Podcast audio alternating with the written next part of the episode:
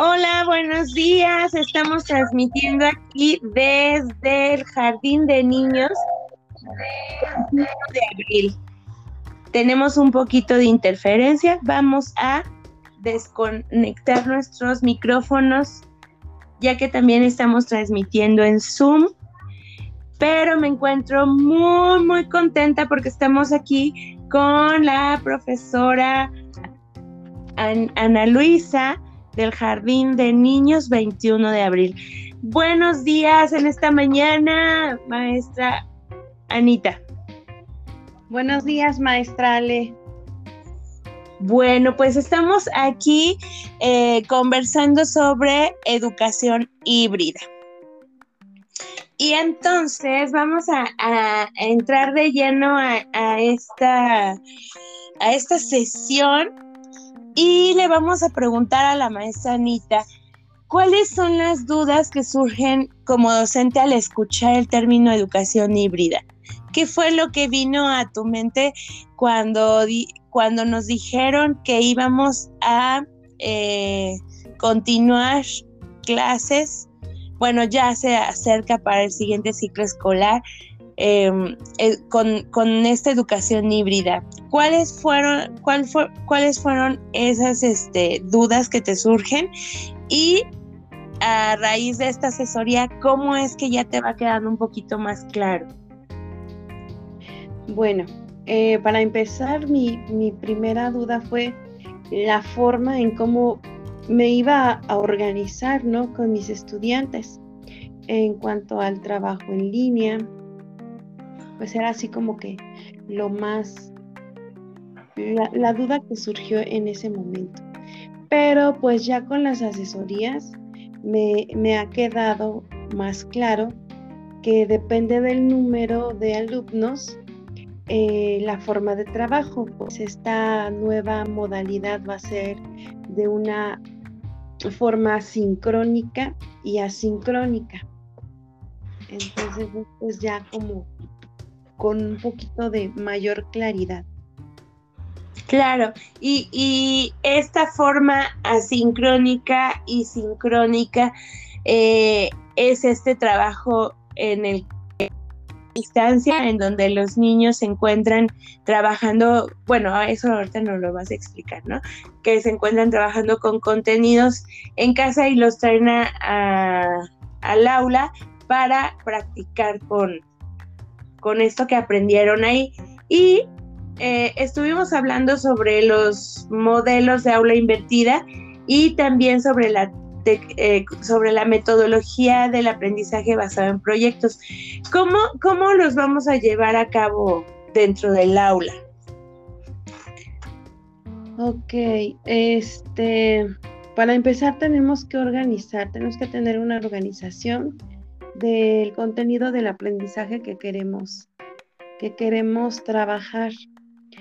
Y, y posteriormente eh, podemos organizar esa, esa forma de, trabajo pues a través de, de videos, de podcast, de audios de WhatsApp, de Word y de aulas virtuales. Esta sería la organización asincrónica. Y la organización sincrónica, pues es ya este el trabajo que se envía, que, se envió previo, se va a trabajar nuevamente en las aulas, pero ya se va a llevar a la práctica esos contenidos. Y ahí se van a resolver las dudas, se van a formular a lo mejor nuevas preguntas. Y de esta manera el aula se convierte en un laboratorio, un laboratorio de aprendizaje. Claro que sí. Y bueno, después de ya toda esta plática, toda esta asesoría situada en donde estuvimos pues descubriendo toda la parte teórica, eh, ¿cuáles son las ventajas que encuentras sobre esta educación híbrida? Pues ventaja sería que el aprendizaje se va a dar en, este, en familia.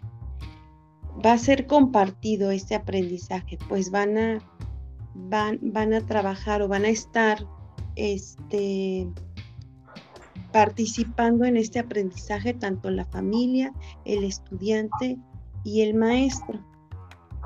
Entonces, este, pues esa, es, esa sería una de las, de las ventajas de esta educación híbrida. Y los estudiantes pues tienen más oportunidades de aprender, puesto que son otros, otros lugares aparte de la escuela, ¿no? Va a ser más, más enriquecedor, puesto que va a ser el aprendizaje también desde casa. Claro, y aparte, aparte de que, de que pues eh, son más, van a ser más autónomos, eh, van a trabajar de forma colaborativa al llegar al aula. Eh, y bueno, varias, varias habilidades que van a estar desarrollando dentro y fuera del aula, ¿no? Claro, además hay que estar conscientes de que estamos en una constante transformación. Claro. Y bueno, pues con esto cerraríamos. Te agradezco muchísimo el tiempo y la oportunidad de realizar esta retroalimentación. Y sí, como tú dices, estamos en, en constante transformación y por ahí tienes una frase con la que vamos a cerrar. Ok.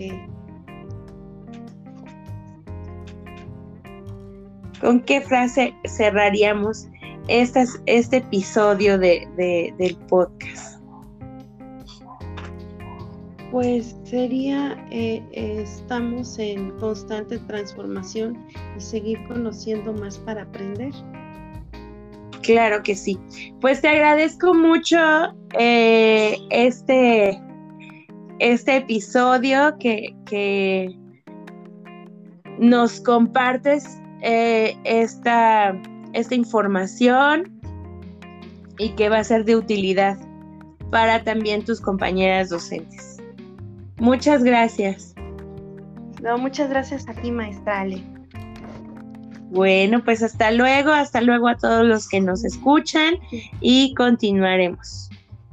Bye. Bye, maestra, bye.